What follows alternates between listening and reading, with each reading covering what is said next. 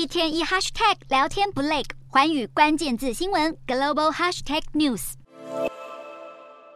身家亿万的媒体大亨，同时也是任期最长的意大利前总理贝鲁斯科尼，当地时间十二日于米兰的圣拉斐尔医院离世，享寿八十六岁。根据外媒报道，贝鲁斯科尼长期患有白血病，近日肺部又遭到感染，病况才会急转直下。而这突如其来的噩耗，也使许多民众惊讶不已。事实上，贝鲁斯科尼在踏入政坛之前就已经靠经营投资商业电视台跃升为意大利首屈一指的富豪，并且凭借庞大的资源，在一九九零年代正式参政，一共三次出任总理职位，纵横意大利政界超过二十年。在许多人眼中，贝鲁斯科尼着实是个传奇人物，而意大利现任总理梅洛尼也表达了对这位执政伙伴的尊敬。除了梅洛尼以外，美国白宫发言人以及国务卿布林肯，还有法国总统马克宏和欧盟议会主席等国际间的重要人物，都已向贝鲁斯科尼的死讯表示哀悼。不过，让人意外的是，贝鲁斯科尼的离开竟然让他旗下的媒体公司 MFE 有了意料之外的斩获。十二日，米兰股市开盘后，MFE 的 B 股一度大涨百分之十点三。路透社分析，这是因为投资人认为，随着贝鲁斯科尼的离去，这家公司可能会开启新的格局，并且使前景更加光明。